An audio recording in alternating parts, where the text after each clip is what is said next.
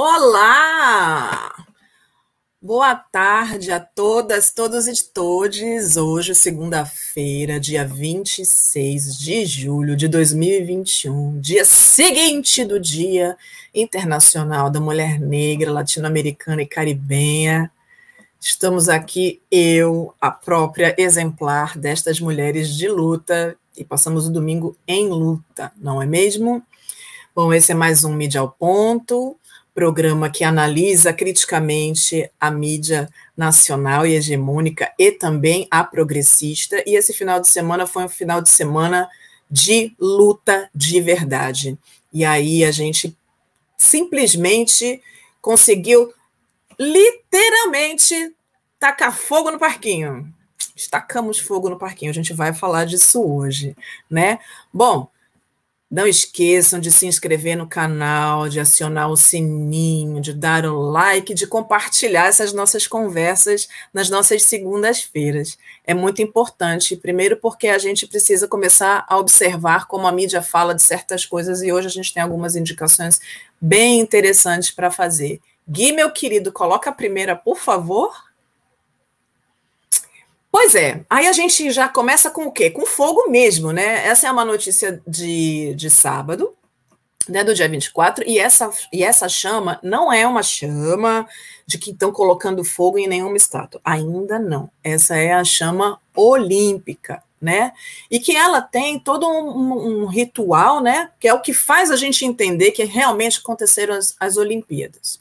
Ao lado dessa chama, a gente está aqui falando sobre a questão da uh, energia elétrica, gente, porque é isso, a gente simplesmente precisa entender que como é que a gente vai fazer para.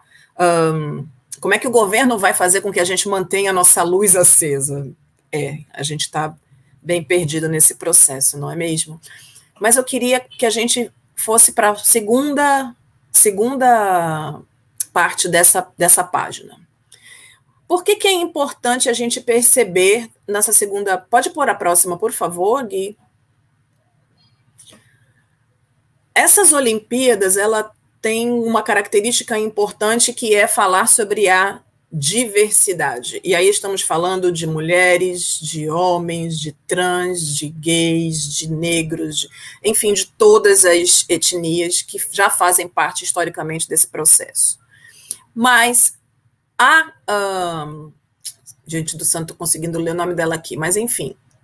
A nossa atleta que segurou a, a tocha olímpica, ela é filha de uma mãe japonesa com um pai haitiano. Portanto, ela é fenotipicamente negra, o que traz para ela um grande problema.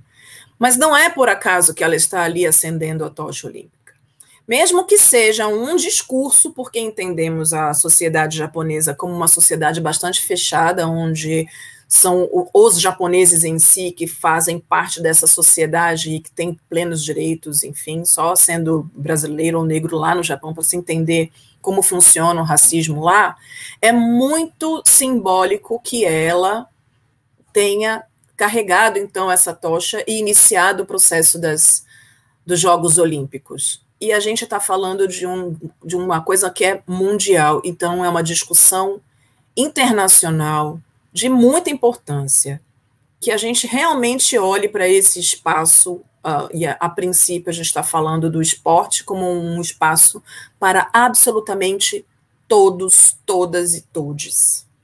Pode colocar o próximo, por favor?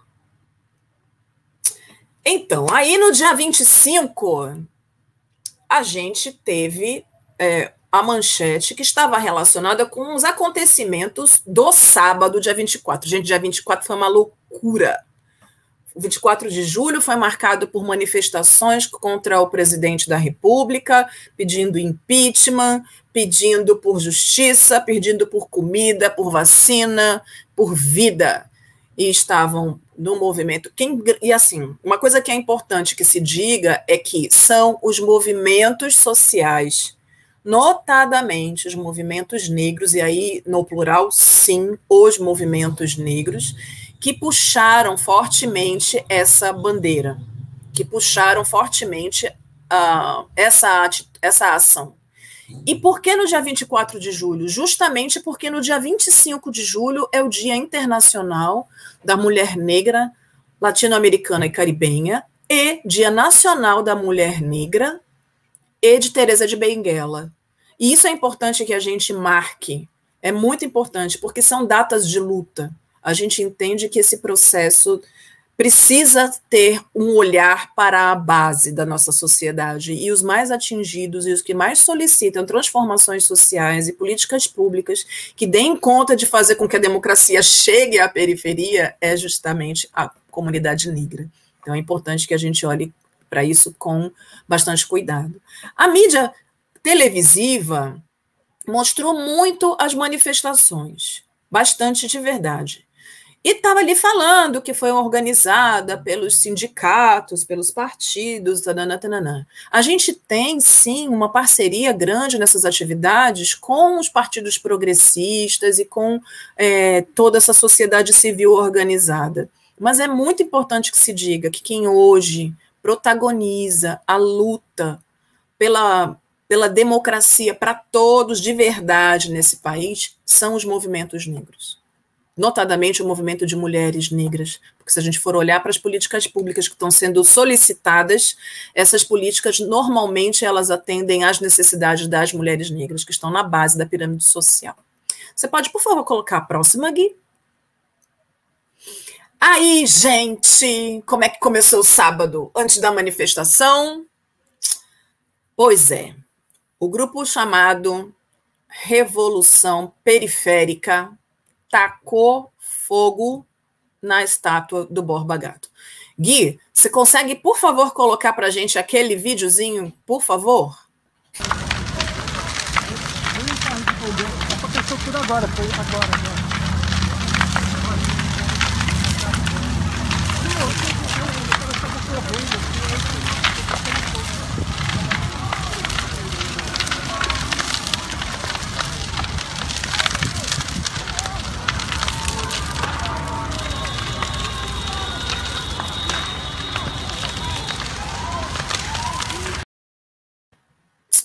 Pois é. Então eu quero ler para vocês um texto que foi escrito pelo Tadeu Caçula, que é um sociólogo brasileiro muito importante de São Paulo, que tem um trabalho incrível sobre um, escolas de samba.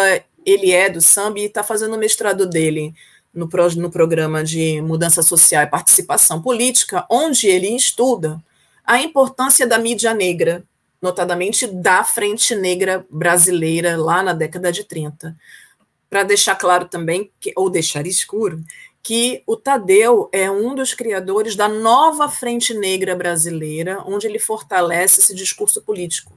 E aí, a gente sabe que a sociedade ficou meio chocada com essa ação da revolução periférica, porque, na verdade, o que está acontecendo é que a sociedade está com medo desta revolução, porque as pessoas cansaram de sofrer de tantos desmandos. Então, eu quero ler aqui para vocês um texto que o uh, Tadeu Caçula escreveu na sua rede social e que explica muito por que, que os movimentos negros tomaram conta desse tipo de ação.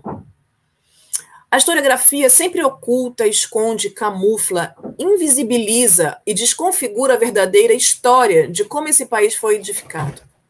Desde a invasão europeia, aqui no território sul-americano, rebatizado com o nome de Brasil, os massacres, estupros, roubos, sequestros e banalização seguida da extinção de dezenas de etnias indígenas foram mascaradas. Os bandeirantes cometeram dezenas de crimes contra a humanidade. A branquitude, descendente desses genocidas, erguem monumentos em homenagem a eles, como essa estátua do Borba Gato. E isso é uma forma de manter uma narrativa falaciosa que transforma assassinos opressores em símbolos de heróis nacionais. Fogo é pouco, pois na real essa estátua deve ser demolida. Se olharmos com atenção para as fumaças, conseguimos ver os espíritos das vítimas de Borba Gato sendo libertos. O que o Tadeu está falando aqui é que quando a estátua estava pegando fogo, a fumaça que saía era branca e negra. E a gente tem ali, então, ele conseguiu perceber que é possível, sim, uma libertação a partir da queima daquela estátua. Muita gente foi contra, achou um absurdo, as pessoas de direita e de esquerda, mas fato é que para nós, do movimento negro, dos movimentos negros, foi uma grande vitória e uma ousadia.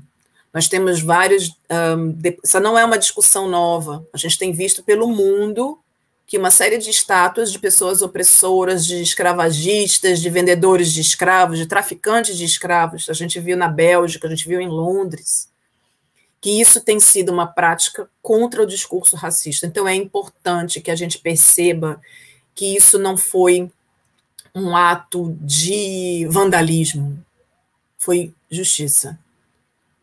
Foi para fazer as pessoas entenderem que a gente não pode transformar em herói aquele que assassinou tantas pessoas, estuprou tantas mulheres indígenas e negras para que o Brasil crescesse e virasse as costas para essas pessoas hoje. Então, Tadeu, parabéns pelo texto, e é isso. Não tinha como escrever outras coisas, ele explica explicadinho. Pode colocar o próximo, por favor? Então, aí o Estadão faz o quê, minha gente brasileira? Pega a, a questão das Olimpíadas e fala de inclusão e de igualdade, mas a imagem ao lado que aparece é do quê? de um homem branco. Que óbvio, né? É isso. É isso, gente. O Estadão deixa bem claro uh, qual é o seu posicionamento dentro da sociedade brasileira e ele vai reforçar isso sempre. Então, é, é de fato, uh, não existe muito espaço para que a gente fale de inclusão e igualdade, apesar disso estar no discurso da, uh, da pauta que eles vêm trazendo nessa primeira página. Gui, querido, pode colocar a próxima, por favor.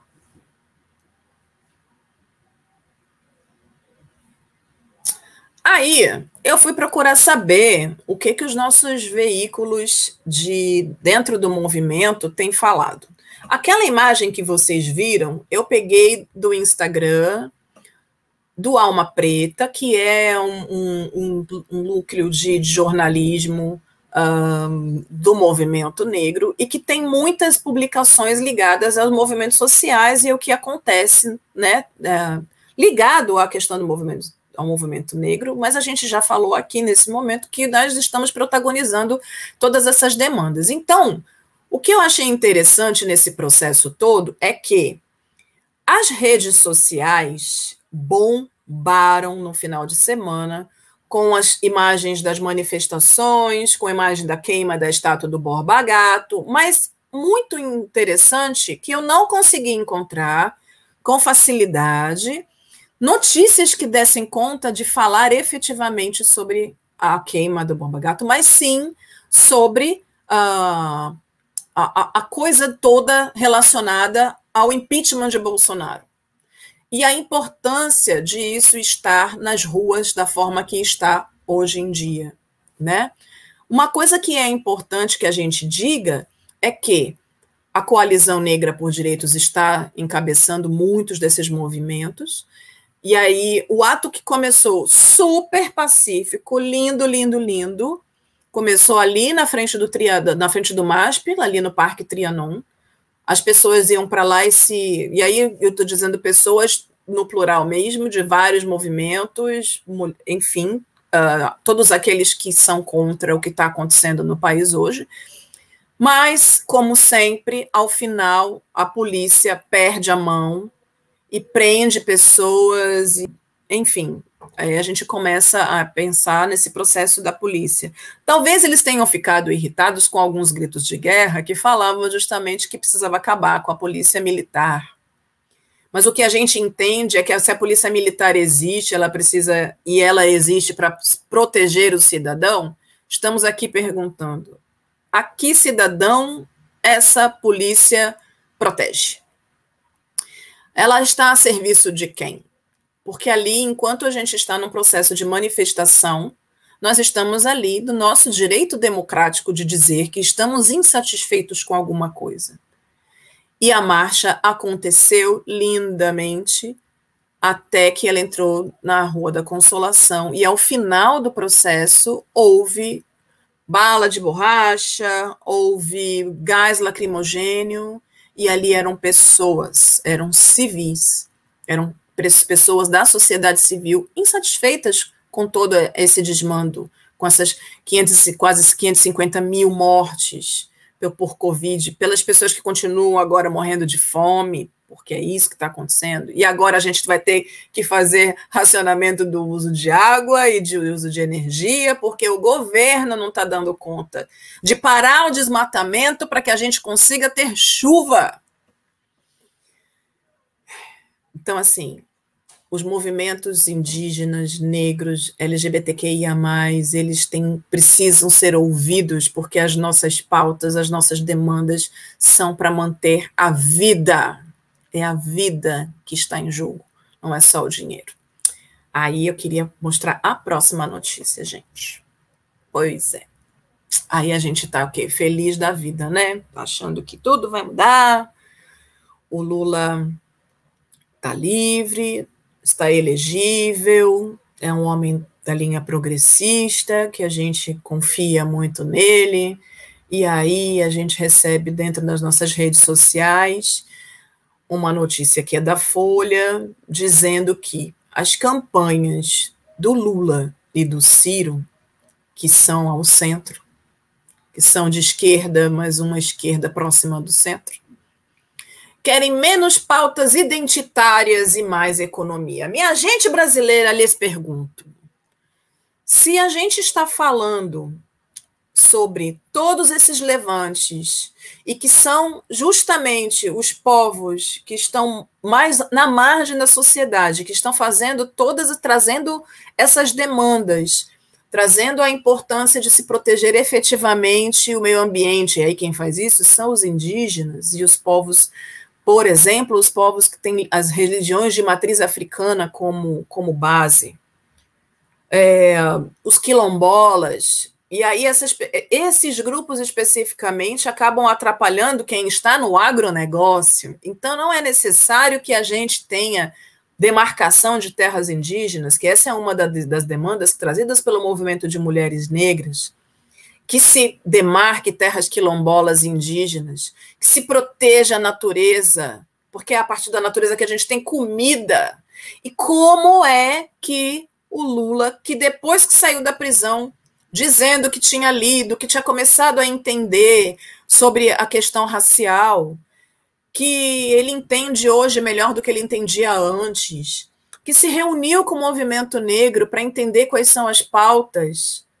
O Ciro realmente eu não sei, o Ciro está muito próximo de não querer saber, porque é isso, quem foi dono de capitania hereditária quer continuar sendo dono de capitania hereditária. Então, mas o que me espanta é em meio a tantas demandas colocadas pelos movimentos sociais, notadamente pelo movimento negro e movimento indígena, pelo movimento LGBTQIA+, e essa é uma discussão internacional, é uma discussão mundial. Eles diminuem isso e colocam isso dentro da chavezinha ou do parêntese ou da caixinha de, do identitário. E invisibilizam isso é necessário que a gente perceba agora, agora, neste momento, nesse pré-2022, quais são de fato as demandas que eles vão inserir nos seus planos de governo. E a gente precisa entender onde a gente se encaixa nesse processo, porque, sinceramente, isso me parece mais do mesmo. E isso é bastante preocupante o que também pode indicar um caminho para uma continuidade do bolsonarismo, o que é mais apavorante ainda. Então, estamos num momento bem complicado da nossa questão política. Essa notícia que eu coloquei da Folha é de hoje, então ela não cabe no final de semana, mas eu achei importante trazer para a gente poder mostrar uh, que as Olimpíadas estão falando sobre a questão identitária e fim do racismo e da discriminação.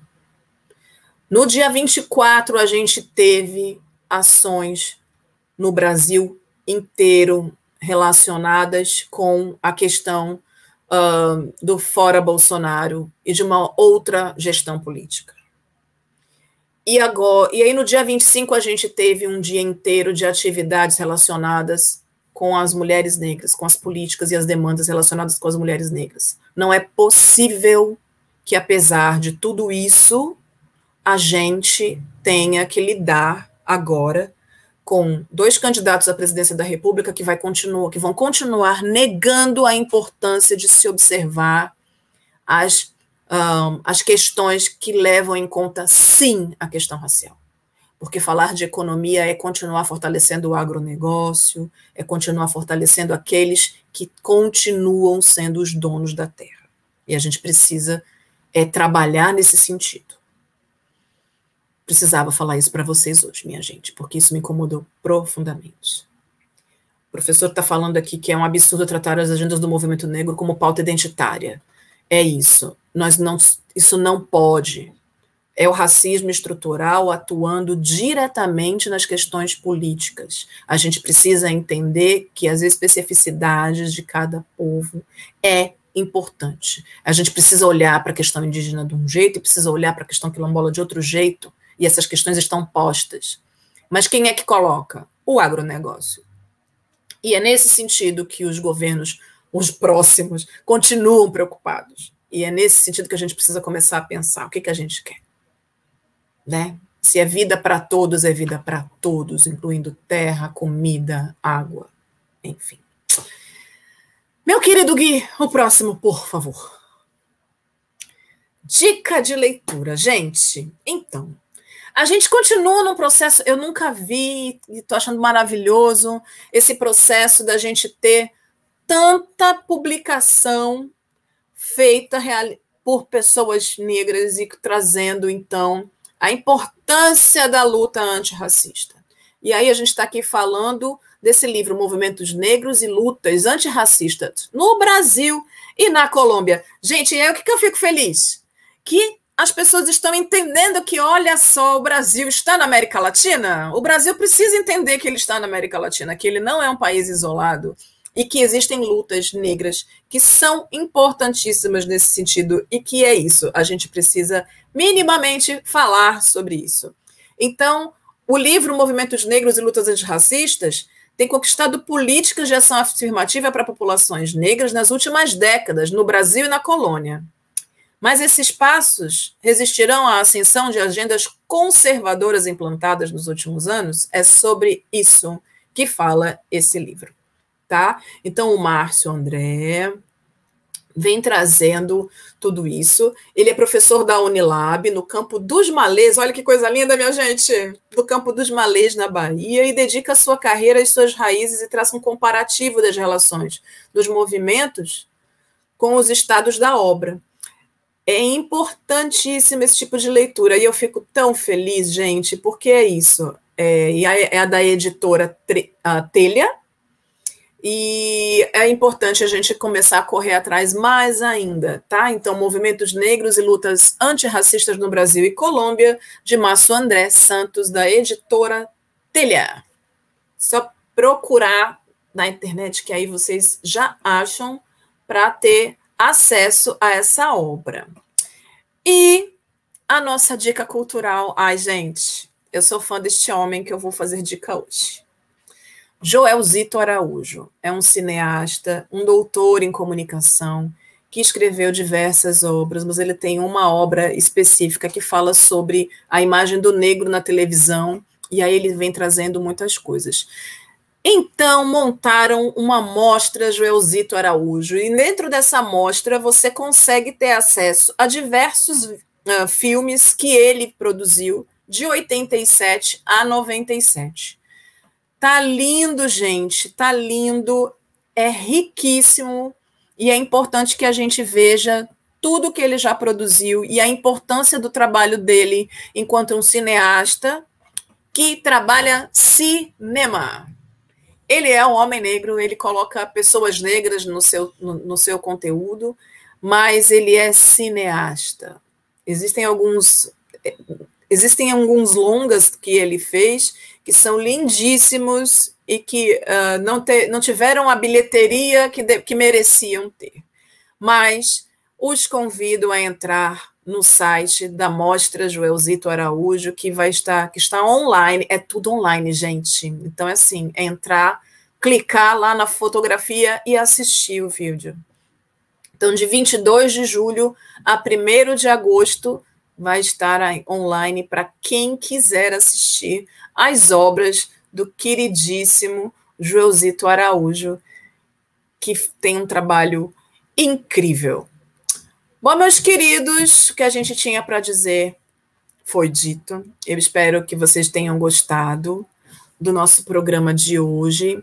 Um, que vocês prestem bastante atenção no que a mídia está falando e como é que essa mídia nos coloca para analisar o que está acontecendo na sociedade, que a gente busque outras fontes de informação, ou que se a gente quiser entender como é que a coisa funciona organicamente, como diria Gramsci, que você entre então em contato com os movimentos sociais. É isso. Não esqueçam de assinar o canal, não esqueçam de deixar o seu like, compartilhar e acionar o sininho para saber o que acontece aqui dentro do Farofa Crítica, do canal Farofa Crítica, né? Então, esse foi mais um Mídia ao Ponto. Não, não esqueçam de ver todos os nossos outros programas e a gente vai vir com programações bem interessantes no canal. Fiquem de olho. Um beijo grande, uma linda semana para vocês. E é isso.